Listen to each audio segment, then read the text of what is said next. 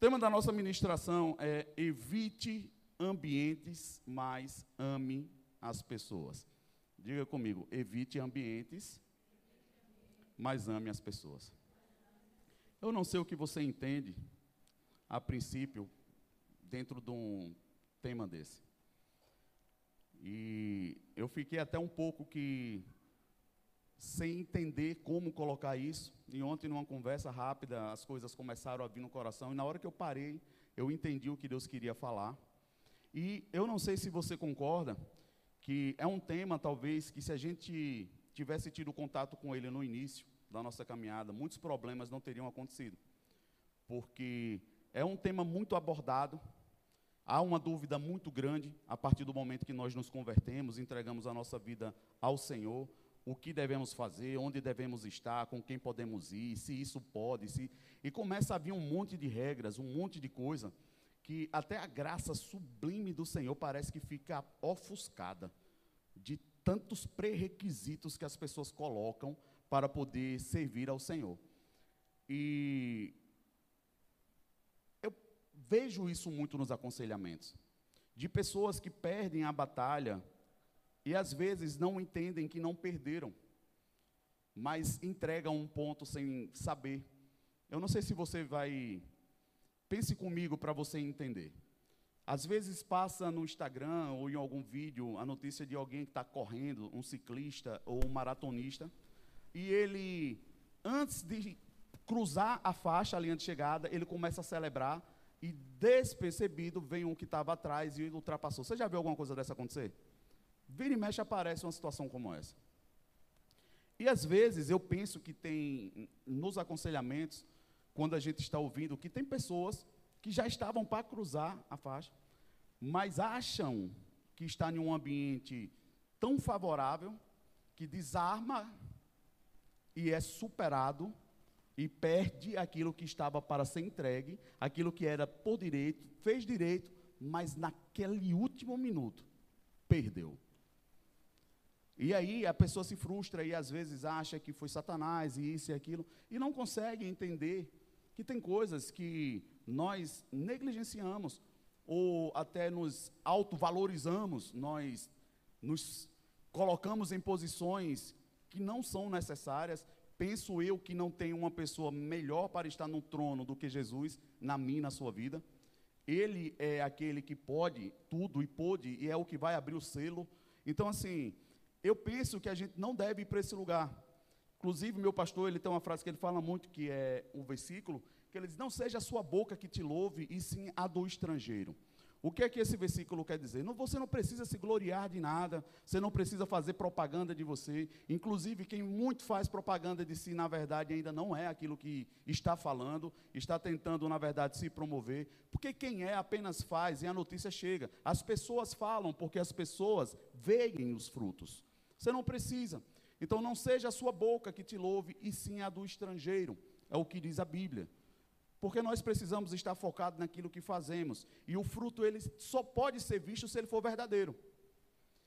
E às vezes as pessoas perdem a guerra porque terminam vendo um fruto contrário ao que estavam na expectativa de ver. Mas eu não consigo entender, na verdade, aquele fruto, ele só está ali porque ele é verdadeiro. Ainda que eu não goste, não pode, da minha vida, manifestar um fruto que ele não tenha sido nutrido por mim. Posso ouvir um amém que entendeu? Eu posso não gostar, mas se manifestou da minha vida, foi nutrido por mim, está em mim e é sobre mim. Vocês estão comigo até aqui? E às vezes nós nos rebelamos contra o Senhor para questionar coisas que na verdade deveríamos corrigi-las apenas. Se eu não gostei do resultado, se eu não estou gostando do formato, se eu não gostei daquilo, não é desprezando. Quem lembra da frase que eu gosto muito de dizer? Pecado a gente abandona e ele morre. Mas erro você não pode abandonar porque ele cresce. Problema cresce, irmão. Problema não pode ser abandonado, precisa ser corrigido. O que você precisa abandonar é pecado. Se você abandona a prática do pecado, ele vai morrer. Satanás perde a força. Problema não. Problema você precisa corrigir. Se você deixa para trás, não ache que você resolveu. Apenas está crescendo. E mais cedo ou mais tarde, vem pior. Então nós, às vezes, despercebido, entregamos uma vitória que já estava ali, simplesmente porque pensamos além do que deveria da nossa história, achamos que somos melhor do que fulano ou do que cicrano, e começamos a, a ir para um lugar que nós não deveríamos ir. A vitória ela só é possível se for em nome de Jesus, então existe um caminho e uma regra para ser seguida. E é os passos que ele direciona sobre isso. E você percebe que a Jesus foi dado um nome sobre todo nome a partir do momento que ele abriu mão do seu nome. Ele abriu mão da sua reputação. Ele abriu mão do seu poder. E Deus não deixa nada a dever a ninguém. Deu a ele um nome, não que ele tinha, e sim sobre todo nome. Foi algo além. Eu não sei se você já leu em Apocalipse, mas a Bíblia também fala que um nome vai ser entregue para mim e para você. Você sabe disso? Sim ou não? Tem um nome. Para aqueles que forem fiel até o fim, vai ter algo que vai ser surpresa para nós. Então, eu penso que vale a pena a gente enxergar um pouco mais sobre esse embate, onde nós perdemos as nossas guerras.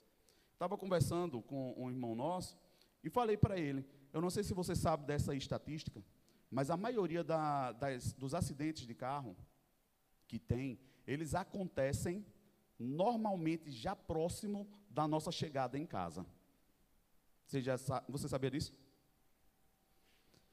Você viaja, viaja, viaja, mas a maioria dos acidentes acontecem, na estatística, quando você está chegando perto de casa ou quando você está chegando no destino. Porque automaticamente nós aliviamos aquela atenção que estamos dando porque achamos que chegou. Já cheguei em casa, tiro o cinto, mas ainda você está a 300, 400 metros às vezes. E era tudo que Satanás queria. Era que no último segundo você abrisse a guarda. Ele não tem problema, irmão, de pegar no início, no meio, no fim. A Bíblia fala que ele está esperando uma oportunidade. E na maioria das vezes, quando eu penso desta forma, eu percebo que os maiores problemas das pessoas estão onde? Fora de casa ou dentro de casa? Me ajude, gente, só quem está ouvindo. A maioria dos problemas das queixas são os de dentro de casa. Por quê? Porque dentro de casa você está com a guarda baixa. Você às vezes está ali desatento. E vez por outra você é golpeado e pega de surpresa. E a pergunta é: como resolver isso? Como mudar isso? E se Jesus permitir ele não voltar até o final da ministração, nós vamos entender algumas coisas aqui. Tá? Então, tema: evite ambiente, mas ame as pessoas. 2 Coríntios, no capítulo 6, o verso 14, a palavra fala: Não se ponha em julgo desigual. Não se ponha você não se ponha em julgo desigual com descrentes. Pois o que tem em comum a justiça e a maldade? Ou que comunhão pode ter a luz com as trevas? Como eu falei, é um assunto que se eu tivesse um pouco mais de entendimento lá atrás, eu teria tido um, um pouco menos de problemas. Porque as pessoas perguntam muito sobre, depois que se converte, pastor, eu posso estar com meus parentes? Eu posso isso? Eu posso aquilo, como é que vai ser isso, e como é que é aquilo. E é uma confusão grande, irmão. Em algo que deveria realmente a gente ter respostas mais claras, mais tranquilas, até para que nós não nos sentíssemos condenados e também não fôssemos instrumento contrário à vontade de Deus. Porque é nessa esfera aqui que muitos se perdem. É aqui onde muitos perdem a guerra do testemunho tão esperado que Deus quer mostrar da sua vida para a família, você perde a guerra. É nesses ambientes, são nesses locais que nós estamos, às vezes, muito acostumados pela cultura, pelo nascimento, aquele ambiente é muito confiável, e você termina mostrando as suas, baixando as armas, e você é pego de surpresa sem perceber. É muito comum, não sei se você percebe isso, mas você pode estar casado, isso é comum mais com mulher, mas o marido está lá com sua esposa e ele está morando distante da família, mas quando ele se encontra, eu vamos lá, eu chego na casa de minha sogra com minha esposa. É comum que ela tenha um, uma descompensação no trato naquele momento.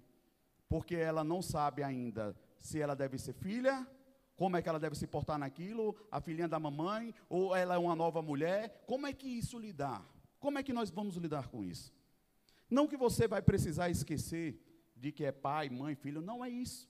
Mas eu estou falando sobre uma postura, um entendimento, um propósito novo. Quando eu chego em um ambiente como uma nova família, como eu devo me portar, até onde é que isso deve ser respeitado, como isso deve ser compreendido. Vocês estão comigo até aqui, irmão? Porque, na verdade, é uma nova família, um novo governo. É uma nova estrutura que agora deveria ter novos padrões. E o problema, e a maioria deles, está quando nós não temos.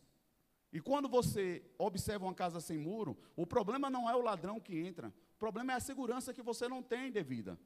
É você não, não estar preparado para aqueles ataques, para aquelas invasões. Os relacionamentos, na maioria das vezes, que não tem é, algo muito bem definido, por que, estão unidos, o propósito, a clareza, que eu vou chamar isso de limites, vai ser um alvo fácil o tempo todo por infiltrações e às vezes não sabe nem o que é. Às vezes está apanhando e não sabe nem porquê. Às vezes o problema se instala e não sabe nem de onde entrou. E o pior, não sabe se entrou naquele dia ou três, quatro dias atrás. Às vezes você vai conversar com, com casais e você vê um problema que eles estão falando, mas a gente está falando de cinco, seis anos atrás. Mas a pessoa fala como se aquilo tivesse ali, naquele momento, naquela, naquela ocasião. E a pessoa não consegue perceber. Você diz, mas você não perdoou? Não, já perdoei. Como? E se você não entender, você termina é, no, no lugar que você mais deveria estar com a guarda levantada, você está dormindo. Porque se é na casa que nós estamos sendo mais atingidos, isso eu não estou falando para você estar armado contra o seu cônjuge, contra o seu filho. Eu estou falando sobre o que a Bíblia nos fala. Nossa guerra não é contra carne e sangue. O que é que a Bíblia fala? Onde é a nossa guerra? Contra principados e potestades. Onde? nas regiões celestiais. Logo, se eu estou sendo mais atacado nesse ambiente, sugere que nesse ambiente eu estou desprotegido. Sugere que nesse ambiente eu estou despreparado. Eu estou dormindo, estou desacordado. Porque em outras áreas não mais nessa assim. Vocês estão comigo até aqui? Então, se Paulo está falando aqui, se a, a palavra fala sobre não se unir a um jogo desigual, eu também não posso mistificar ou demonizar tudo. Como da mesma forma eu também não posso, é perigoso, se eu chegar e achar que não tem nada não e está tudo tranquilo, porque na verdade o que importa é o que aconteceu em mim. Você concorda que nem tanto nem tão pouco existe um equilíbrio? E onde estaria esse equilíbrio? Diga comigo, no propósito. O propósito é quem vai determinar. E se você não sabe o propósito, você vai ser convidado ou atraído para lugares. Depois você vai tentar dizer que Deus estava naquilo ou não, só para tentar se sair por bem. Mas se você não sabe por que você foi, irmão, você já perdeu a guerra. Você precisa estar previamente consciente, preparado, instruído para que você faça algo em nome do Senhor. E eu não sei se você está nessa vida, depois de ter aceitado Jesus, construindo algo para Ele, constantemente. Ou você tem um dia de folga sem ser cristão e sem ser filho de Deus? Tem esse dia, irmão? Me ajude. Existe o um dia depois de você ter casado, sem você ser pai. Existe um dia depois de você ter casado, sem ser mãe. Não existe mais nunca. Nunca mais, irmão. Então, se eu tenho essas responsabilidades que são para sempre, eu que decidi fazer e escolhi, elas precisam ser observadas de uma forma diferente. Porque ela é full time, é o tempo todo ali, o negócio está acontecendo. E eu não posso dormir, eu não posso baixar as guardas, eu preciso estar atento. Porque existe um inimigo, se existe um inimigo, existe tentativa de infiltração, e eu preciso estar atento, pelo menos no que diz respeito à minha postura, no que diz respeito à minha conduta. Porque se eu negligencio aquilo que eu preciso fazer, irmão, não tem como você exigir socorro é, você contrata uma empresa de segurança para a sua empresa e você vai embora, deixa a porta toda aberta, o cadeado aberto. É assim? Não é, irmão. Mesmo que você contrate, você faz a sua parte. Mesmo que você tenha o Senhor como soberano e todo-poderoso, você tem que fazer a sua parte. Não adianta jogar para Ele o que Ele quer fazer, mas você não. Porque não confunda Deus querer fazer e Ele ter que fazer sem você fazer a sua parte. Não, irmão. Nós precisamos fazer a nossa parte. Ele com certeza não só fará como tem feito a parte dele, mas nós precisamos fazer a nossa. Então, eu queria começar com esse exemplo aqui para você pegar comigo. Foi perguntado isso aqui no, na aula de segunda-feira, no seminário que nós estamos tendo, sobre essa diferença da igreja trazer festas mundanas. Você já viu a igreja fazer isso? Inclusive muda o nome? Eu sei que se eu fosse perguntar, teria muitas contradições, questionamento. Não é sobre isso, não estou falando sobre opiniões, vamos falar sobre o que a Bíblia fala. Deixar a Bíblia pregar é melhor. Eu acredito que Deus é mais sábio. Mas vamos pensar em propósitos, já que Deus pensa em propósito. Se eu pego e trago para dentro da igreja uma festa junina e digo que o nome da festa é Sem João, eu estou tornando isso verdade? Eu apenas estou dando um nome para algo para poder me confortar sobre aquilo, dar um tom um pouco mais agradável, mais leve para aquilo. Tudo bem, vamos lá. Eu até entendo até aí. Mas qual o propósito? Por que eu traria algo do mundo para dentro da igreja? Um ambiente onde, no meu entender, as pessoas já estão salvas e estão agora precisando, na verdade, serem limpas pela palavra e pela doutrina como é que eu trago essa ferramenta para dentro da igreja em nome de quê? Para promover o quê? A quem? Qual o propósito? Por que, é que eu estou querendo te instruir nisso? Irmão, os últimos dias vão ser assim, muitas coisas parecidas e muitas coisas que, às vezes, você não tem uma segurança do que você precisa responder. E você precisa conhecer para poder responder. Não discutir, mas guardar a sua vida, sua casa, seus filhos, aquilo que diz respeito a você. Mas se eu inverto, se eu levo a igreja para uma festa do mundo, eu estou fazendo certo? Sim ou não? Irmão, eu não estou dizendo você como um membro da igreja e curtir São João. Eu estou falando a igreja sair em missão para uma festa do mundo. Bíblico. Bíblico. Desde que tenha um propósito, tenha um comissionamento, tenha uma preparação e tenha um envio. Foi isso que Jesus fez. Ele nos comissionou para ir e pregar. Onde? Samaria, Judéia, confins da terra. Dentro desse espaço que Jesus está apontando, a gente poderia dizer que teria algum lugar pagão, que estivesse adorando a outros ídolos, sim ou não? Então ele não está muito preocupado com isso. Agora, quando você inverte e traz essas coisas para a igreja, aí você vai ver um Jesus furioso entrando no templo, derrubando tudo, jogando tudo no chão. Porque se eu inverto, aí sim eu arranjo um problema. Mas se a igreja vai em nome do Senhor, irmão, eu estou indo para um ambiente evangelizar, anunciar as boas novas, libertar os presos, dar vista aos cegos, curar os enfermos. Eu estou indo debaixo de um comissionamento tem um propósito. Mas é qualquer pessoa? É de qualquer jeito? Não, é um comissionamento. Agora eu inverto faço isso na igreja. Com qual objetivo, irmão? Qual glória dá ao Senhor? Qual o fruto que tem? Tem alguns que dizem, é para gerar na igreja um ambiente que a gente possa curtir, já que a gente não pode ir para o mundo. Irmão, em nome de Jesus. Nós precisamos entender qual o propósito da nossa vida na mão do Senhor. E eu insisto em dizer mais do que querer nos presentear, apesar das surpresas que Ele tem para a gente. O Senhor tem expectativa na nossa maturidade, nós precisamos crescer. Nós precisamos lidar com as coisas de forma madura. O Evangelho não é brincadeira, não é um playground. Onde as pessoas fazem o que querem, botam o nome que quer, para poder maquiar um pouquinho, para poder dar um tom de santidade. Não, irmão, isso é farisaísmo. É a mesma coisa que você colocar uma roupa, você vive uma vida toda errada, bota uma roupa de crente e vem para a igreja achando que é santo. Não! Nós estamos perdendo a guerra e sendo reprovados, e o pior, em vez de ser um canal de Deus na mão do Senhor para pessoas, nós estamos sendo pedra de tropeço.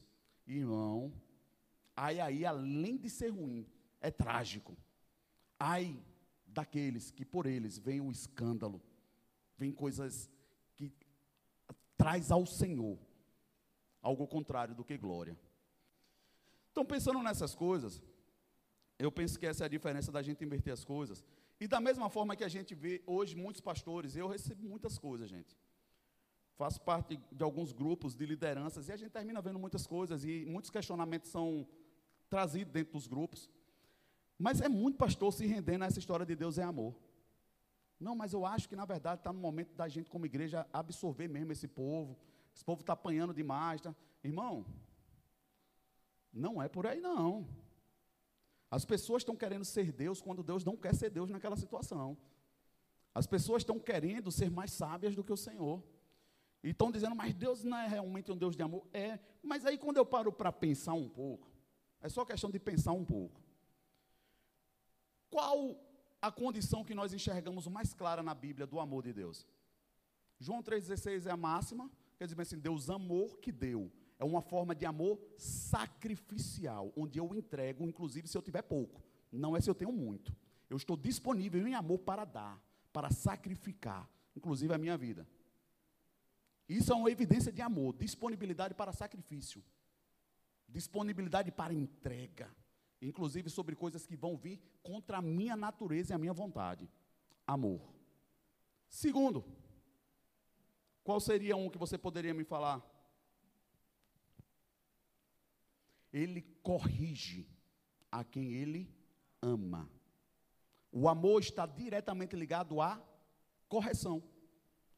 Como é que eu vou enganar uma pessoa, ela vivendo do jeito que está, não sacrifica nada em obediência, não faz nada, não se submete à correção, vou dizer, Deus ama.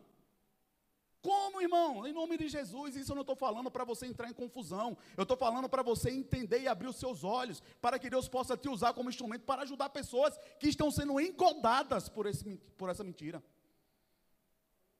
Pessoas estão descansando em seus pecados, acreditando que vão ser salvas, porque na verdade Deus ama desse jeito.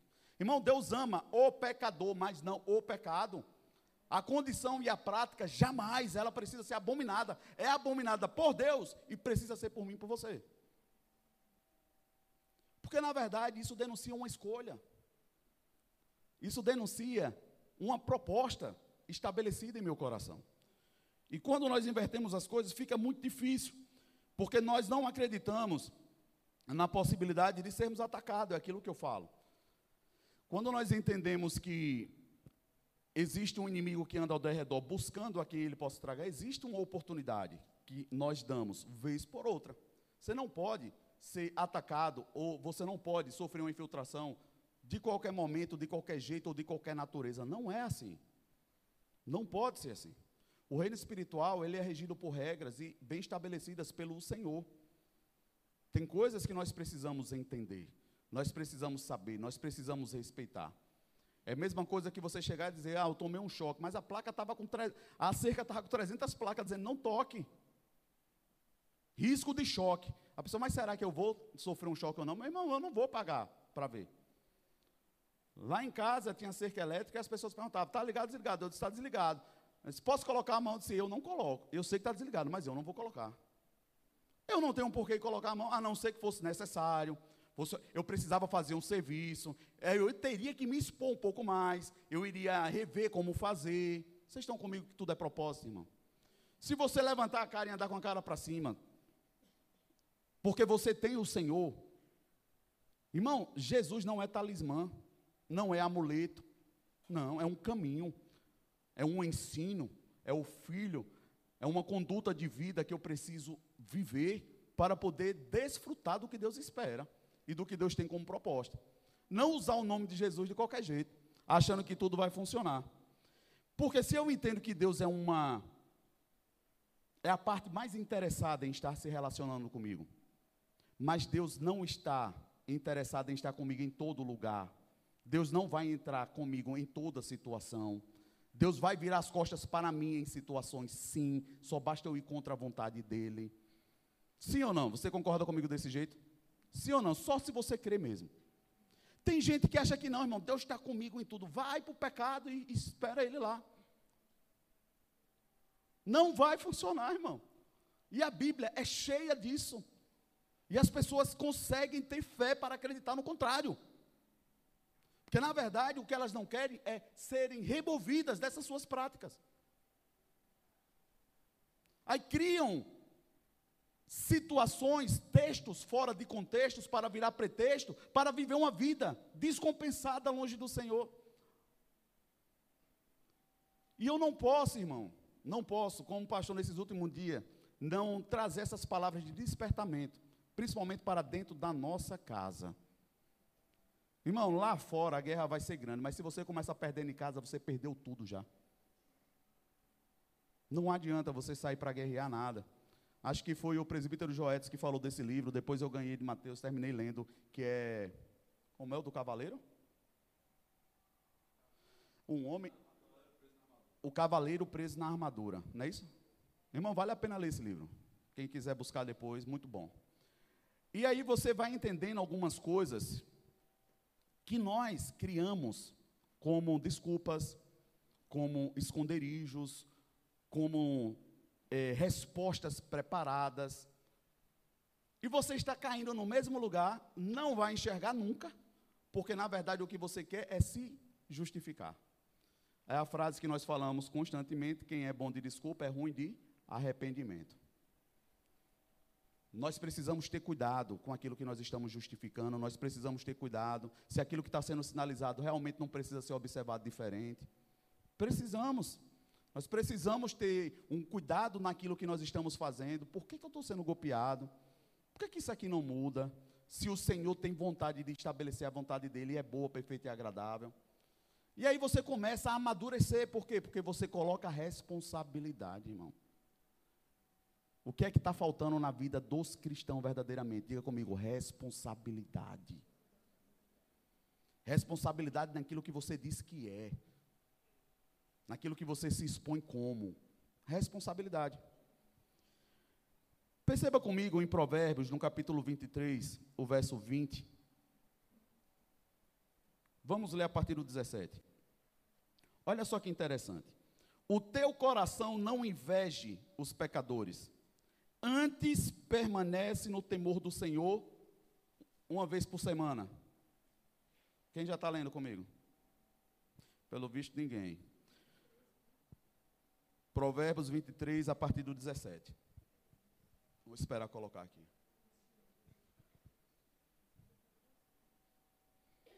O teu coração não inveje os pecadores, antes permanece no temor do Senhor uma vez por semana.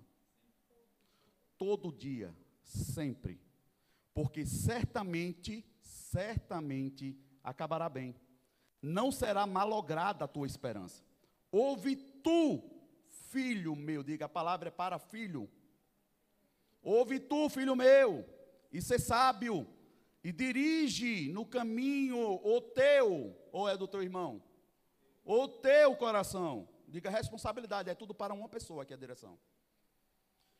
Não estejas entre os beberrões de vinho, nem entre os comilões de carne, porque o beberrão e o comilão acabarão na pobreza, e a sonolência os faz vestis de trapos. Esse daqui é um dos versículos que vai trazer aquele entendimento que nós ouvimos muito sobre o cuidado. Diga com quem você anda, que eu direi com quem, com quem é que você está caminhando. Sobre essa conduta, é esse versículo aqui. É você ter cuidado. Estou fazendo tudo certo. Tá. Com quem você está andando? Irmão, é de praxe você conversar com uma pessoa, ela dizer, pastor, minha vida financeira não avança. As coisas não dão certo aqui. Vou dar um, como é que eu posso dizer? Umas dicas para você. Primeiro caminho que todo mundo busca. Você é dizimista? Você é ofertante? Porque todo mundo acha que é só isso que resolve. É isso que determina toda a sua vida financeira. É isso que vai fazer você prosperar. E é isso mesmo? Não. Pelo menos não só isso.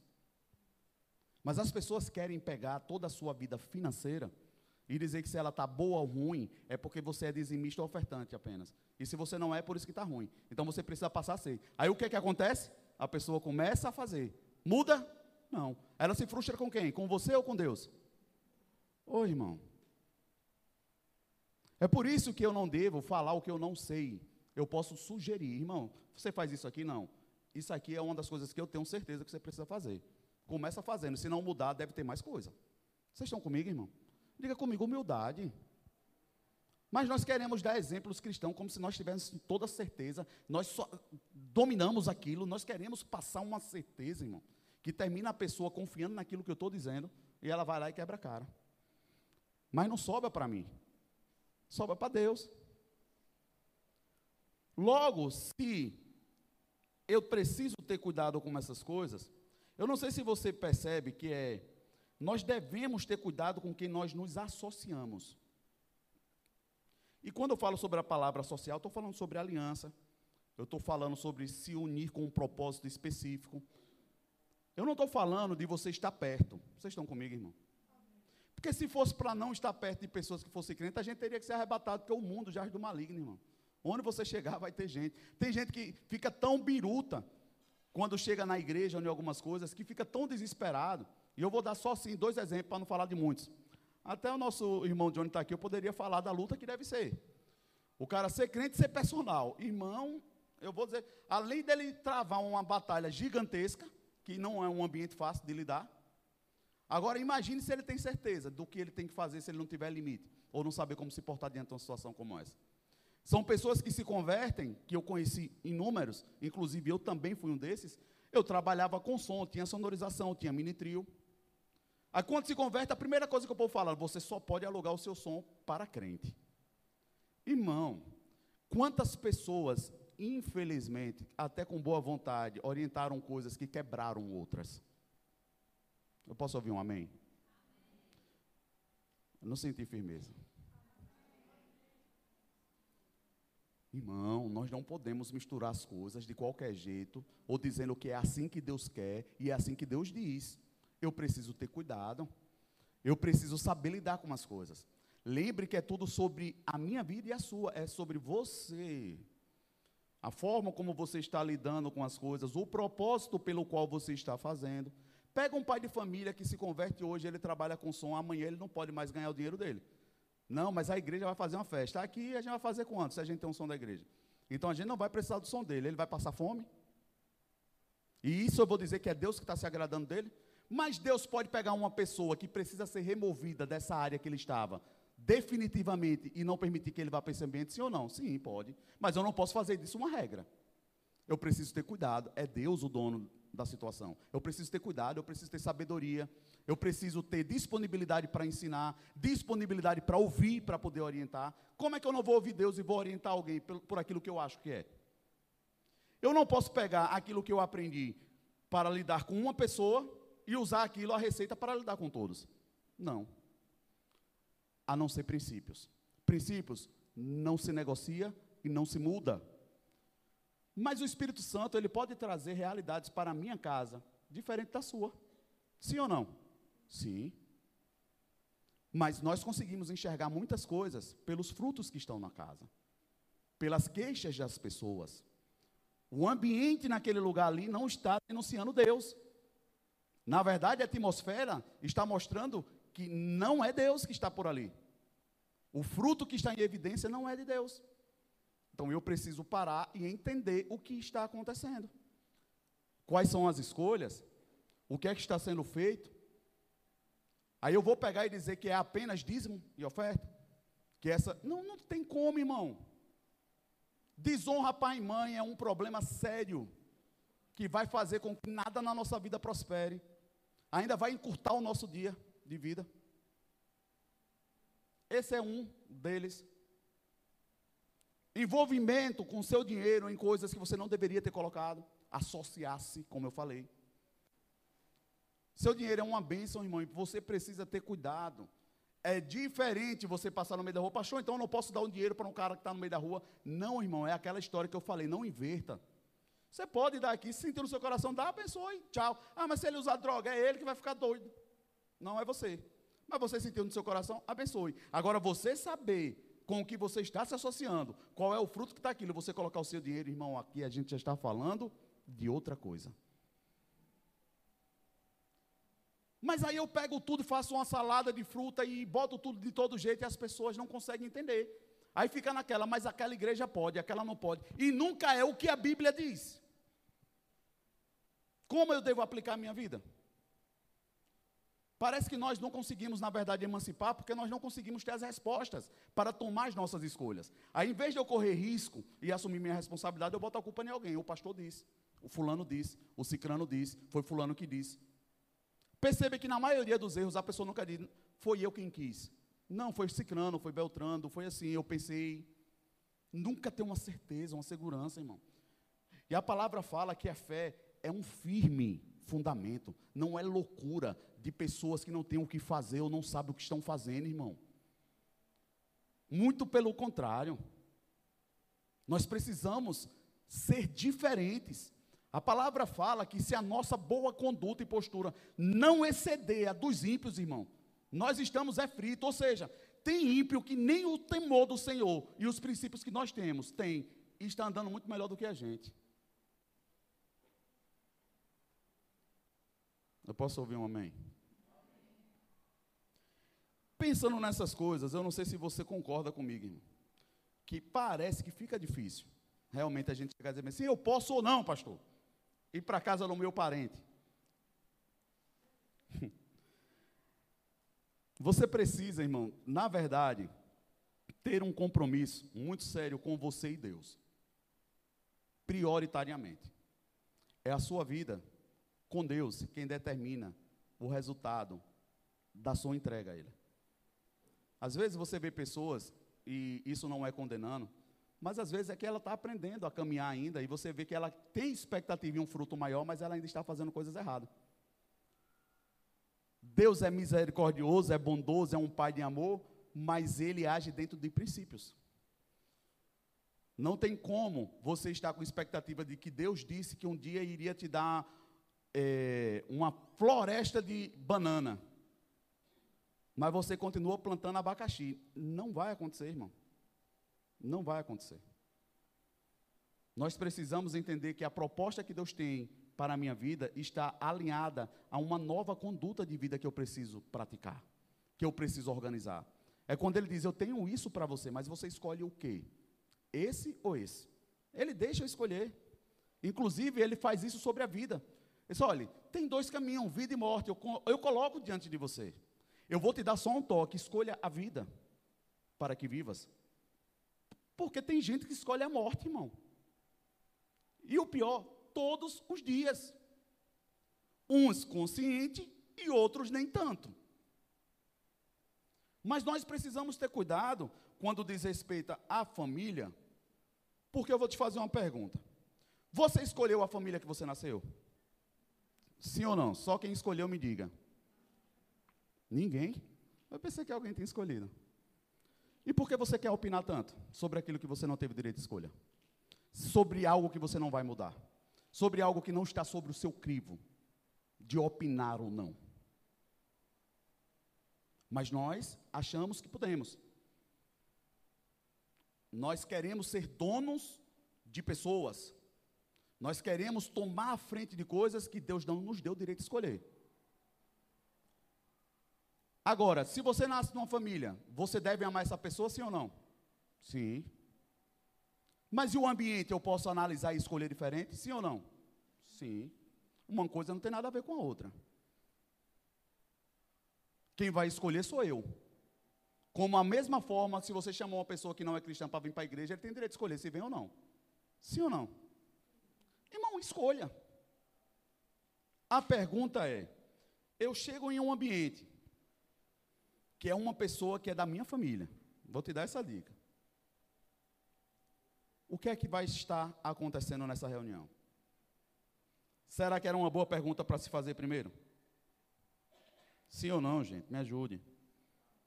Sim ou não? Sim. Se minha mãe me liga, vai ter, ó, vai ter uma reunião aqui em casa, o que é que vai acontecer aí? Claro, eu preciso saber. O que é que vai acontecer aí? É família só? É, sim. Tá, mas para quê? Não é aniversário de fulano. Sim, mas qual o objetivo? Vai ser o quê? Não, a gente só vai bater um bolinho aqui rapidinho, tá tudo bem, dá para mim. Eu consigo me adequar e vou. Objetivo, eu vou lá, vou parabenizar, vou orar, vou abraçar, vou embora. Ó, oh, vai ter uma festa aqui, vai ser massa, vai ter uma banda, todo cara já pergunta lá, qual a banda? Era crente. E aí você vai e perde o propósito. O convite foi para quê, irmão? É um aniversário de uma pessoa? Então eu vou, abraço, beijo, oro. Tchau, irmão. Eu preciso. Ah, mas por que você não fica? Não, não convém para mim. O objetivo é a pessoa. Onde é que as pessoas acham que deve ficar e se enganam? Não, mas ali eu vou ter uma oportunidade, Deus vai me dar uma oportunidade. Vai de você cair. Se você não discernir o ambiente e o propósito, irmão, a atmosfera que está sendo gerada, você vai entrar em uma guerra sem Deus. E aí, meu irmão, pior do que entrar em uma guerra é entrar em uma guerra sem Ele. Porque você não está conseguindo discernir qual o propósito. Se o propósito é a pessoa, vá lá, ore, abrace, ame. E outra, eu até dei esse conselho: seja o abraço mais caloroso e mais verdadeiro, que naquele dia ali, depois que você for embora, a pessoa não vai esquecer do seu abraço. Você vai dizer assim, rapaz, nada da festa mais prestou depois que você foi embora. Vocês estão comigo, irmão? Verdade, propósito, amor de verdade. E não um monte de conversa fiada de que tem que ser assim, porque na verdade agora eu tenho que ganhar, eu tenho que fazer isso, eu tenho que evangelizar. Não, irmão. Não é assim. Por isso que muitos de nós perdemos a nossa guerra dentro da família. Porque além de nós baixarmos a guarda dentro de casa, e os nossos parentes, os nossos familiares nos conhecem como nós somos, aí na rua nós somos crentes, todo mundo sabe o que é, mas em casa você tem os seus trejeitos particulares que todo mundo que cresceu com você conhece. Aí quando olha e vê que você não mudou, que você é crente coisa nenhuma. Você ainda continua fazendo a mesma coisa, a mesma conversa, a mesma gaiatice, a mesma brincadeira. Vocês estão comigo, irmão? Diga que sim, em nome de Jesus. Eu só estou falando que tem coisas que não convêm dentro do propósito, da proposta. Eu tenho dois irmãos que são mais velhos do que eu e ainda não se entregaram. Um já até depois não, não veio mais, o outro enfim, segue o que ele crê. Mas eles insistem constantemente de estarem reunidos. Não vão deixar de meu irmão, de ser meu irmão, porque eu não vou. Mas às vezes eu falo para ele, vocês que me colocam em uma situação que eu não consigo estar aqui, pô. Não dá para vir. Como é que eu vou vir num ambiente, você disse que é importante que eu esteja, você fazendo tudo o contrário do que você deveria fazer, e não é sobre o que eu creio, é sobre você. É o respeito que eu tenho com você para que meus filhos continuem olhando para você em respeito, não ver você bêbado fazendo gaiatice, se tornando é, é, palhaço. Vocês estão comigo, irmão? Eu não preciso afrontar ninguém, eu preciso ter sabedoria no que eu falo, isso é em respeito a você que eu não venho. Agora, se for importante que eu venha, prepare um almoço, eu gosto de comer, faço um negócio interessante e crie um ambiente favorável, porque eu não ando sozinho, eu ando com Deus. E Deus não entra em qualquer lugar. Eu posso ouvir um amém, irmão? Agora, quem tem coragem de falar isso? Ah, mas vão entender o que de mim? Eu não sei. Mas a maioria das pessoas estão preocupadas com o que vão pensar e Deus. Aí depois quer que Deus faça algo. Problema, meu irmão, que acontece dentro de, de, de, de festa de família. Estava tudo bem, do nada desanda. E é um negócio sério, você vai perguntar o que foi a atmosfera que foi gerada. O ambiente estava preparado não para Deus se manifestar, e sim para o inimigo da nossa alma e da maioria das coisas que estão enterradas familiarmente, vem tudo à tona numa situação como essa. Bum, estoura tudo. Aí um negócio que era para dar certo desanda. Um negócio que era para unir, termina separando mais ainda. E a gente não sabe, Deus, por que, que o Senhor não faz? Porque você não tem coragem de ser um canal. De dizer não na hora que é para dizer não.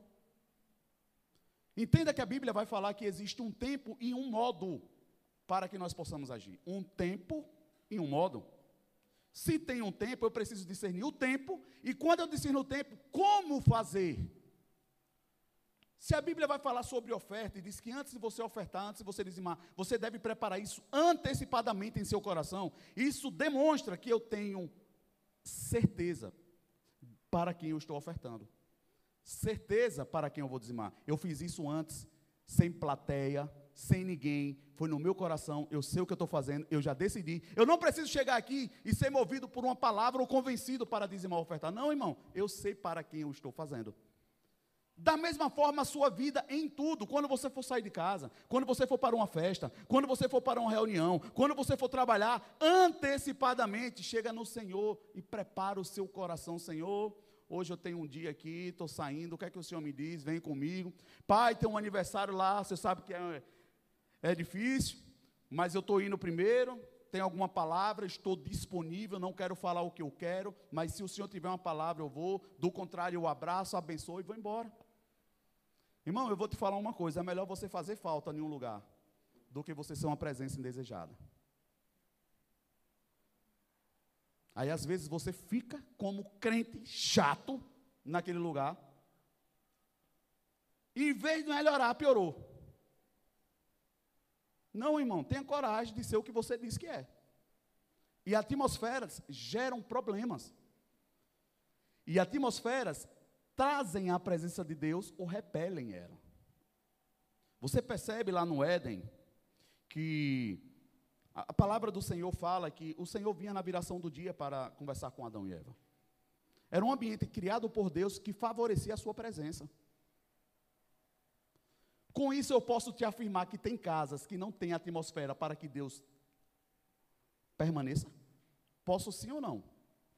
Claro que sim, irmão. Deus não está na porta forçando nada. Ele precisa ser desejado, a atmosfera precisa ser gerada, e isso é feito com coração, com louvor, com gratidão, com expectativa. Não é de qualquer jeito. Se nós saíssemos daqui, ou melhor, antes de ser uma igreja aqui, foi um salão de festa. Hoje nós fazemos o oposto do que aqui foi antes. Mas qual a diferença? O ambiente não mudou, a parede não mudou, a atmosfera, a proposta, a inclinação, aquilo que é feito, a devoção nesse lugar mudou. eu gero outra atmosfera. Você pode estar onde você estiver, irmão, dependendo de quem ande com você. Você pode chegar em um lugar que Deus quer que você vá, mas você não precisa ir e se associar, você apenas vai, guardado pelo Senhor, e saia depois problema é a associação, o problema é a falta de propósito, o problema é o tempo que eu levo para fazer algo que deveria ser rápido, ou fazer rápido aquilo que deveria demorar. É inverter as coisas, a gente não sabe o que está fazendo.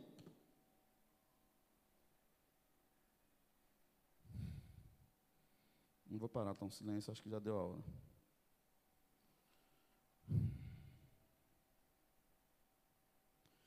Vocês concordam comigo, irmão, que outra coisa que a gente se engana muito é que se você pega um final de semana e sai para pescar, e você pescou uma vez no ano, você é pescador? Sim ou não? Você apenas pescou uma vez no ano. Isso não te faz um pescador. Agora, se eu inverter, veja só que a inversão das coisas pode ficar perigosa. Uma pessoa, ela adulterou uma única vez. Isso faz dela uma adúltera? Sim ou não? Sim, irmão. Opa, então é perigoso inverter. É perigoso enxergar algumas coisas pensando que tudo é a mesma coisa dentro do mesmo quadrado. Uma pessoa matou uma única pessoa, ela é assassina. Caim. Foi Deus que disse que ele era. Teve que ser colocado uma marca para que não matassem ele mas saiu errante por causa do assassinato do irmão. Davi, um homem segundo o coração de Deus, foi com várias mulheres que ele ficou só com uma. A consequência veio ou não veio? Veio. Cuidado com aquilo com que você acha que precisa fazer muito para se tornar. Não, irmão, tratando-se de pecado e de coisas espirituais, uma única vez pode destruir a vida da pessoa pelo resto do, dos dias dela, se ela não corrigir. Aí nós confundimos, mas foi só uma vez, pastor, que eu fui. Foi só nessa vez que não deveria ter ido. Mas às vezes as pessoas não conseguem entender. É a mesma coisa que eu te perguntar, irmão.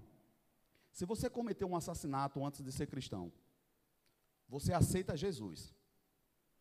Aquele assassinato some? Vai na delegacia, se estiverem te procurando para ver. Não some, irmão, não prescreve. Então não tem nada a ver uma coisa com a outra. Ah, mas eu não era crente. Dependendo do que fez, irmão. Agora é que precisa corrigir mesmo. Não adianta dizer, foi só uma vez. Aí a gente vai lidar com coisas dentro de casa, a gente não consegue solucionar, não consegue estabelecer o trono de Deus, porque não tem verdade, a pessoa não tem coragem de ir fundo para corrigir, porque acha que vai resolver ficando calado. Aí a vida não anda, a coisa não funciona, a coisa não vira, e o nosso testemunho, em vez de ser uma bênção, é pedra de tropeço para as pessoas, porque a gente, mas eu sou crente e a vida não funciona, a coisa não muda, Deus não é presente, a gente não vê o fruto. Esse é o problema da igreja hoje, está sendo zombada, porque não tem evidência da realidade dos frutos verdadeiros, das coisas que são tão bem esclarecidas e pouco vividas. Você não vê as pessoas conseguirem gerar mais esse ambiente que favorece a presença de Deus. É uma dificuldade. A gente passa a semana apanhando para poder pegar um fôlegozinho no culto de domingo. Quando essa atmosfera deveria vir com você da sua casa, para que aqui ela pudesse ser potencializada. Mas nós não sabemos com quem estamos andando, para onde e por quê. Aí colocamos tudo, eu estou evangelizando, pastor. Quem mandou? Ah, a palavra fala que tem que fazer. Só porque a palavra fala, você vai sair por aí à toa falando tudo para todo mundo de qualquer jeito? Irmão, tem que ter sabedoria. A gente precisa ter cuidado. A gente precisa gerar primeiro na pessoa o desejo. Eu costumo dizer que a pessoa não aceita Jesus através da sua vida se ela não aceitar você primeiro. Não chega forçando a barra, não vai funcionar, irmão. Não vai funcionar. Você precisa primeiro ter uma autoestima. Por que, que hoje eu posso chegar para meus irmãos e falar algo? Porque eles sabem que a minha vida mudou. E melhor, eu não preciso dar um conselho porque eu conheço. Eu posso ser o exemplo de quando as coisas estavam dando errado e quando eu mudei. Eu tenho coragem de me expor para dizer bem assim, meu irmão, já fiz isso, deu errado. Não adianta, o caminho é esse. Mas as pessoas querem esconder e querem mostrar agora a patente de filho de Deus com tudo errado. Mas, mas eu estou crendo pela minha família, seja verdadeiro. Se você for verdadeiro naquilo que você fala, faz e se comporta, Deus vai ser verdadeiro em cumprir a promessa, irmão. Gere nas pessoas, na verdade, não é a necessidade de vir para um culto, é a necessidade de ir para Deus. É a necessidade de entender que existe um Deus que tem interesse na nossa mudança de vida, na nossa resposta. Porque vai ser, irmão, daqui para frente, escuta o que eu estou te falando. No grupo da igreja foi engraçado, no dia que teve o apagão, porque eu tinha colocado no Instagram e no grupo da igreja o versículo que dizia: A vinda do Senhor vai ser como um relâmpago. Se eu não me engano, acho que foi esse versículo. Acho que não foi meia hora, 40 minutos depois faltou energia. Caiu tudo assim, pronto. Agora o povo deve ter já subiu. O maior desespero que dá é sair correndo na casa. Nessa hora você sabe quem é crente? Você vai correr na porta daquele irmão. Se o irmão estiver aqui, ele não subiu, então eu também não fiquei. É porque tem gente que diz, assim, eu quero ligar, será que subiu e eu fiquei? A maioria das pessoas entra nesse parafuso na hora. Fiquei. Irmão, as coisas podem acontecer muito rápido e não dá tempo de você ter a resposta. Eu, minha esposa estava no quarto mandando mensagem para mim, querendo que. Olha só como é que é possível você estar tá tão acostumado a não perceber. Ela mandou uma mensagem dizendo assim: Amor, faltou energia, nós estamos sem internet. Irmão, ela não estava mandando mensagem para canto nenhum, porque não tinha energia, ela estava dizendo, estava sem internet, ela sabia, estava mandando, querendo que eu visse. Você pode estar tá fazendo isso com Deus, sim ou não? Deus, você não está vendo esse problema? Fala, mas você não tem conexão nenhuma com o Pai, irmão, não funciona. Não vem resposta, não vem mudança. Não é se Deus pode fazer, é se você quer fazer.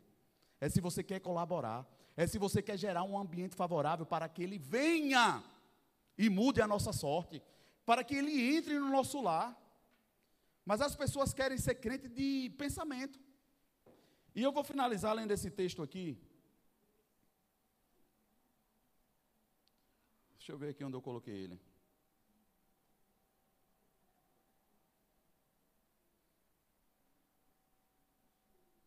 Vamos ler dois, na verdade. 2 Coríntios 6, o verso 3 ao 7, fala bem assim: Não dando nós escândalo em coisas alguma, para que o nosso ministério não seja censurado. Quem sabe que tem um ministério, mesmo sem estar com o microfone na mão? Quem sabe que tem? Levanta a mão, só quem sabe.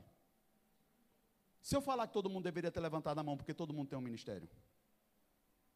Irmão, ainda que você não funcione dentro dos cinco dons ministeriais, ofícios ministeriais da igreja, a palavra fala que a todos foi dado o ministério da reconciliação. A todos. Você recebeu um ministério por Deus para reconciliar as pessoas do mundo com Deus. Você tem um ministério. E a Bíblia está falando que não dando nós escândalo em coisa alguma para que o nosso ministério não seja censurado. Ou seja, se todo mundo tem um ministério da reconciliação, se o meu ministério for censurado, é porque eu estou gerando o quê? Contenda.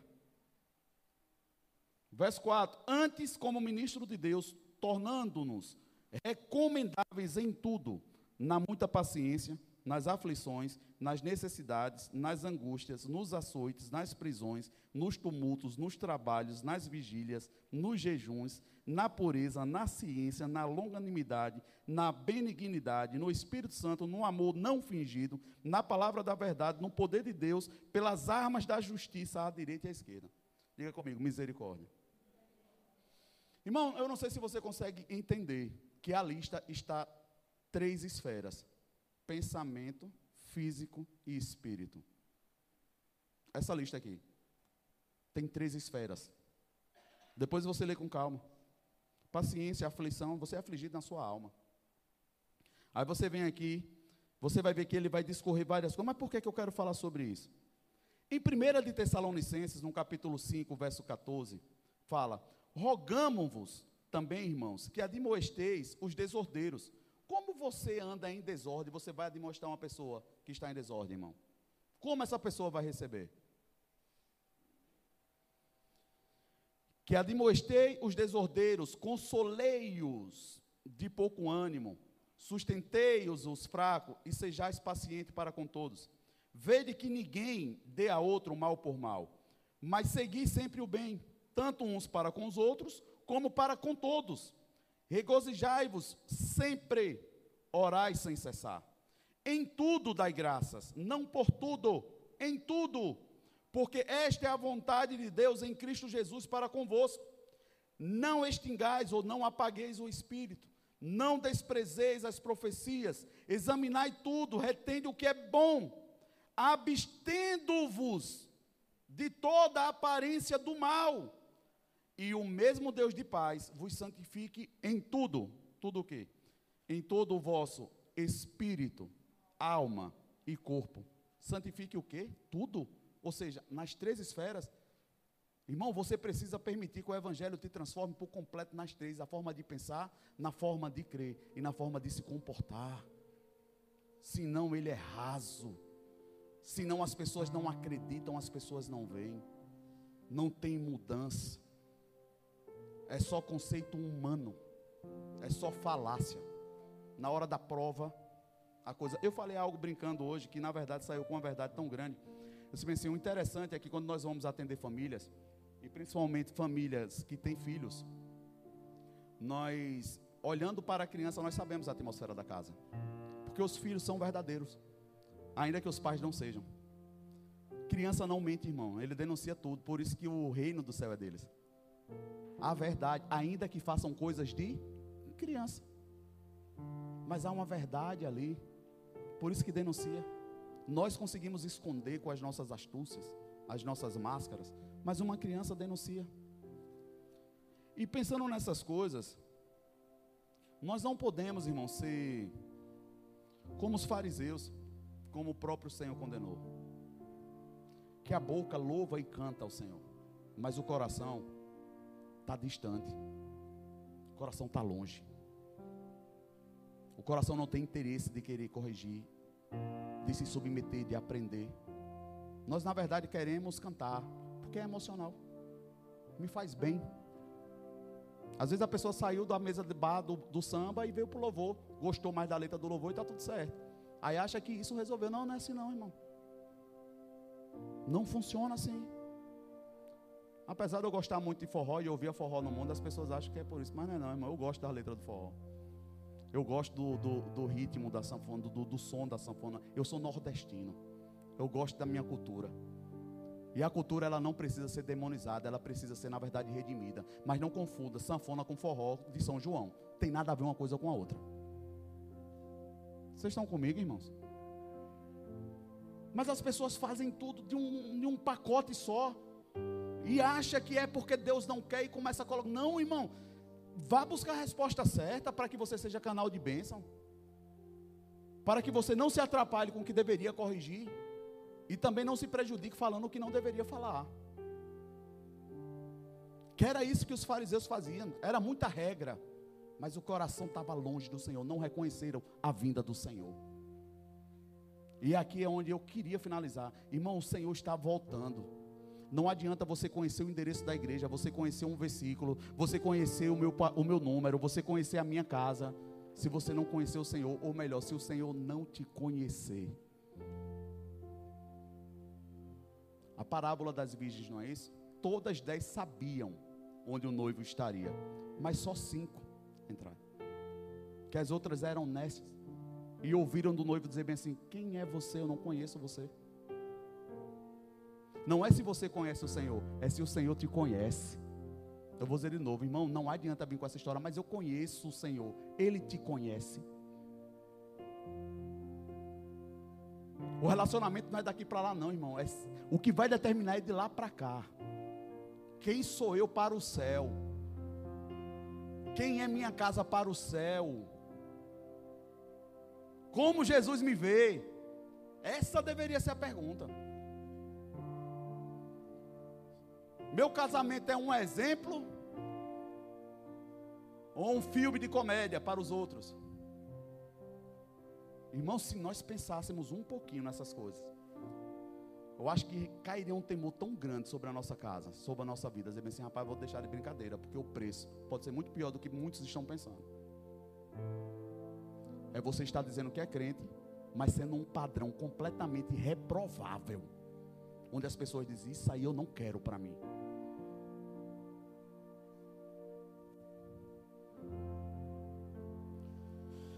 Eu queria que vocês lessem comigo isso aqui. Mateus 15, por favor, do 1 ao 20. Eu vou finalizar.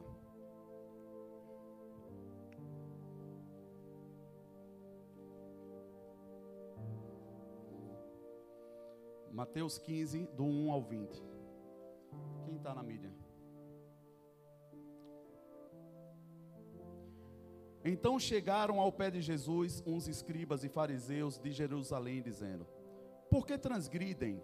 Veja só, eles chegam afrontando os discípulos de Jesus. Por que transgridem os seus discípulos a tradição dos anciãos? Pois não lavam as mãos quando comem pão. Ele, porém, respondendo, disse-lhes: Por que transgredi vós também o mandamento de Deus pela vossa tradição? Porque Deus ordenou, dizendo: Honra teu pai e a tua mãe, e quem maldisser ao pai ou à mãe, certamente morrerá. Mas vós dizeis: Veja que não é o mandamento. O Senhor está dizendo, é você que está dizendo isso aqui. Mas vós dizeis. Qualquer que disser ao pai ou à mãe, é oferta ao Senhor, que poderia aproveitar de mim. Esse não precisa honrar nem o seu pai nem a sua mãe. E assim invalidastes pela vossa tradição o mandamento de Deus. Hipócritas. Bem profetizou Isaías a vosso respeito, dizendo: Este povo se aproxima de mim com a sua boca e me honra com seus lábios, mas o seu coração está longe de mim. Mas, diga comigo, mais. Em vão me adoram, ensinando doutrinas que são preceitos de homens, e chamando a si a multidão, disse-lhes: Ouvi e entendei o que contamina o homem não é o que entra na boca, mas o que sai da boca. Isso é o que contamina o homem. Então, acercando-se dele, os seus discípulos disseram-lhe: Sabeis que os fariseus, ouvindo essas palavras, se escandalizaram. Os discípulos chegaram e disseram: Vixe, Jesus, agora eles ficaram pilhados. Esse negócio aí deu errado, viu? Você sabe que você escandalizou eles? Esse é o problema de muito crente querendo ensinar a Jesus, querendo ensinar a Deus. Mas no final das contas, veja que quem quer ensinar não entendeu. Posso ouvir um amém? Você vai ver no texto. Eles queriam ensinar, mas não entenderam nada. Eu não sei se você tem sinceridade no seu coração para com Deus entender isso. Quantas vezes você quer ensinar algo, mas você não entendeu nada ainda? porque ouviu, porque achou. Aí diz bem assim, verso 13: Ele, porém, respondendo, disse: Toda planta que meu Pai Celestial não plantou será arrancada. Deixa-os, são condutores cegos. Ora, se um cego guiar outro cego, ambos cairão da cova. E Pedro, tomando a palavra, disse-lhe: Explica-nos a palavra, a parábola. Ou seja, eu não sei não o que está acontecendo aqui. Está tá escandalizado por quê? O que foi que aconteceu? Está desorientado aqui. Jesus, porém, disse: Até vós mesmos estáis ainda sem entender. A expectativa do Senhor era qual, irmão? Que ele já entendesse. Ou você acha que isso aqui está por, por acaso? Irmão, entenda. Quando eu li essa parte, o coração desesperoso, eu pensei, rapaz, será que o Senhor tem expectativa que eu esteja fazendo o quê? Não é se você quer fazer, não, irmão. Não é se você sabe, não. É será que eu estou no tempo de Deus, do jeito que ele imaginava? Ou eu estou ouvindo dele, rapaz, você ainda não entendeu. Você não sabe o que você está fazendo. Oi, que tu está indo para a direita fazer o que se eu te mandei para a esquerda? Não, para a esquerda não, Senhor, para o centro. Você precisa entender. Você precisa discernir. Porque senão você pode estar questionando, julgando pessoas, falando de coisas que nem você entendeu. Aí ele vai dizer: Ainda não compreendeis que tudo que entra pela boca desce para o ventre e é lançado fora? Mas o que sai da boca procede do coração, e isso contamina o homem. Porque do coração procedem os maus pensamentos, mortes, adultérios, prostituição, furtos, falsos testemunhos e blasfêmias. São essas coisas que contaminam o homem. Mas comer sem lavar as mãos, isso não contamina o homem. Irmãos, eu não sei se você leu no 19 algo interessante. Talvez você não seja esse que está enquadrado no adultério, na prostituição, no furto, mas e o falso testemunho? Sabe o que é que o texto está dizendo? Que tanto o assassinato, o adultério, tudo vem do mesmo lugar, da mesma fonte, de um coração não vigiado. Aí às vezes a pessoa diz: Eu não estou matando, eu não estou roubando. O coração. Às vezes eu converso com pessoas e dizem, pastor, mas isso aqui não. Eu disse assim, olha, a Bíblia fala que um abismo puxa o outro. Deus queira que você não volte para a recorrência desse erro mesmo. Mas se você continuar errando em outras coisas, você pode ser levado. Um abismo não te convida, não, irmão. Ele te puxa. Você precisa ter cuidado. Às vezes você está tão focado, você não vou fazer isso aqui não, e está sendo bombardeado por um monte de outras coisas.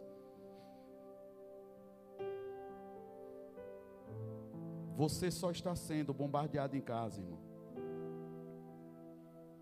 Porque na verdade você está criando uma expectativa além do que você deveria, da pessoa que está do seu lado. Perceba que nós podemos amar pessoas, mas se eu criar expectativas no ser humano, eu posso me frustrar, sim ou não? Sim, irmão. A maioria das nossas frustrações é porque criamos expectativas demais na pessoa. Aí nos frustramos, ficamos com raiva e brigamos com Deus. Cria expectativa no Senhor, irmão. Alinha a sua conduta. Viva você segundo o que Deus espera. Seja você a influência que chama Deus para o lugar. Seja você a diferença. Crie expectativa no que Deus vai te usar para fazer. E se a pessoa corresponder, amém. Se não, eu continuo crendo. Mas se você cria expectativa na pessoa, a pessoa não te corresponde, a briga estabelece. O problema acontece. Eu costumo dizer que a gente briga com a gente mesmo, antes de brigar com outro. Esse é o problema da nossa casa. Aí a atmosfera que Deus estava querendo naquele momento, assim, agora eles vão entender que não estão entrando num acordo, vão me chamar para a presença, vão dar as mãos uns aos outros, vão começar a adorar e eu vou chegar e vou trazer a resposta. Eu vou trazer a paz. Aí não, aí começa a se degladiar. Quem é que chega? Irmãos, vocês já aprenderam que no reino celestial não existe lugar neutro. Ou luz ou trevas, ou Deus ou o diabo. Se não é Deus que está na atmosfera, irmão. Você precisa entender. Tem coisas que não dá tempo para brincar. Tem coisas que brincar vai custar um, um trocentos tempo aí para resolver. Como eu falei. Pescar não me faz de pescador, não, mas um pecadozinho, meu irmão, pode, dependendo dele, dar um trabalho para resolver. Mas quem decide isso sou eu e você. Qual a atmosfera que você está gerando? Continue amando as pessoas, irmão. Precisam ser amadas. Inclusive aquelas da sua casa, a sua parentela precisa ser amada. Mas não se confunda com o propósito, não se confunda com a atmosfera, não se confunda com o ambiente. Cuidado. Cuidado, porque se você vai para um ambiente, meu irmão, sem Deus, querendo que Deus faça algo, não vai funcionar. Então não misture as coisas, não seja esse crente chato. Seja uma pessoa que tenha a verdade na sua boca. Ah, pastor, mas se eu falar a verdade aqui vai incomodar. Mas a verdade incomoda até quem está na igreja. Imagine quem está no mundo. Tem verdades que ainda estou sentado ali que eu escuto um de Deus que dá um rebuliço por dentro. Eu disse, segura, Jesus. Segura o vaso. Porque a verdade precisa nos desconfortar mesmo. Quem diz que a verdade tem que ser agradável o tempo todo? Não, irmão. Eu gosto da verdade quando ela me desafia. E você precisa entender que você foi chamado por um Deus da verdade. Ele não negocia com a mentira.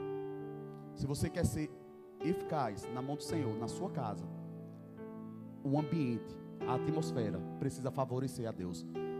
Veja que não era Adão e Eva que diziam, Deus vem nos visitar e ficava gritando. A Bíblia fala que na viração do dia, Deus entrava no jardim e vinha passeando. É Ele que vai ter interesse de chegar na sua casa. A consciência de Deus vai ser tão grande naquele ambiente que Ele mesmo entra e sai a hora que Ele quer. Ele traz a bênção, Ele traz a solução, Ele traz a resposta. Não é um ambiente de desespero que você está se chicoteando para Deus resolver, não. Ele tem mais interesse do que você em resolver o problema. Agora você tem. Nós precisamos querer resolver. Ou pelo menos decidir se queremos ou não, para não ser pedra de tropeço.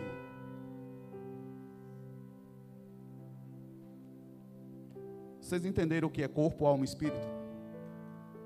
Diga comigo: forma de pensar, forma de crer e forma de me comportar.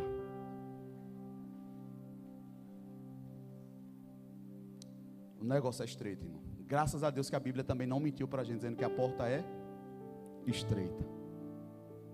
Mas o meu pastor fala algo bem interessante: a porta é estreita, mas o caminho é curto. A outra porta é larga. Mas o negócio é, complicado caminhar nesse caminho aí. Deseje, irmão. Deseje verdadeiramente. Hoje eu digo para você, como eu falei no início, eu tenho muita gratidão das surpresas de Deus. Mas eu celebro com os milagres que eu tenho visto Deus fazer na vida da igreja, irmão. Eu tenho tanta alegria dizer assim, Senhor, não tenho visto tanto milagre mais não, mas como é bom ver um milagre na vida dos irmãos. Deseje isso, irmão. Deseje ser instrumento de conduzir pessoas para viver milagres inclusive a sua casa. Amém, irmão. O louvor vai ministrar uma canção. Não sei se você recebeu algo, irmão. Mas eu queria que você se colocasse em pé no seu lugar e eu queria que você fechasse os seus olhos. Às vezes nós escutamos tantas coisas na, na Bíblia, versículos, nas canções. E foi por isso que o Senhor colocou no meu coração. Às vezes eu vejo as pessoas tão enganadas, tão equivocadas sobre si. Jó, eu vou orar para vocês, estão abençoados, pode ir. Que Deus leve vocês debaixo da paz, tranquilidade. Quando chegar lá, dê notícia. O Deus que abriu a porta faz passar, levar e voltar. Eles estão viajando ainda para Maceió agora. Cheiro, amo, viu? Mas vocês que ficaram aqui, concentra aqui. Paulo chega no final da sua carreira e diz bem assim: Eu completei a carreira. Tudo aquilo que estava proposto eu, eu fiz. Irmão, isso mostra uma pessoa que tem uma lista. Lembra que eu falei no culto passado? Relacione, então relacione-se. Ele disse assim: Eu completei a carreira. Para ele ter completado, ele sabia o que estava proposto para ele fazer enquanto ele estava em vida. Se eu fiz tudo que o Senhor propôs, Pai. Tudo eu fiz. E eu tenho pedido, Senhor, tem alguma coisa ainda que o Senhor quer me usar para que os meus irmãos venham para o Evangelho, é sobre mim. Eu acho que uma forma de você orar sobre os seus parentes é, é sendo sincero com Deus. Porque melhor do que você dizer, eu vou ganhar, é você dizer, mas eu não quero que eles percam por causa de mim. Vocês estão comigo, irmão? Vulnerabilidade. Dizer, Senhor, se eu estou sendo um empecilho, em nome de Jesus, me ajuda aqui. Mas não aquela soberba, eu vou ganhar, eu vou fazer, eu vou acontecer, estou pregando, e eles vivem lá. Não, irmão, não vai dar certo esse caminho aí. Humildade. Certeza de que está se transformando em alguém parecido com Deus. Para que quando você chegue em qualquer ambiente, irmão, enviado por Deus, aquele lugar seja iluminado pela presença do Pai, irmão. Você chega ali, faça o que Deus tem e vá embora você seja amado pelas pessoas. As pessoas desejam ouvir a sua oração, desejam receber o seu abraço. Não é você quem vai impor, lembra disso, não é você quem impõe isso. Até o Senhor está esperando você convidar para ser abraçado. E se nessa noite você entendeu essa palavra, e porventura você percebeu que você estava fazendo tudo equivocado, estava fazendo tudo ao contrário, e você já é cristão e você quer se arrepender, como um ato profético de chegar diante de Deus, Senhor, eu quero zerar a conta aqui. Eu quero recomeçar. Eu quero voltar para o início. Fazer a minha aliança de novo, entender onde eu errei. Eu quero que o Senhor me ensine. Você vai estar convidado para vir aqui na frente, eu quero orar por você.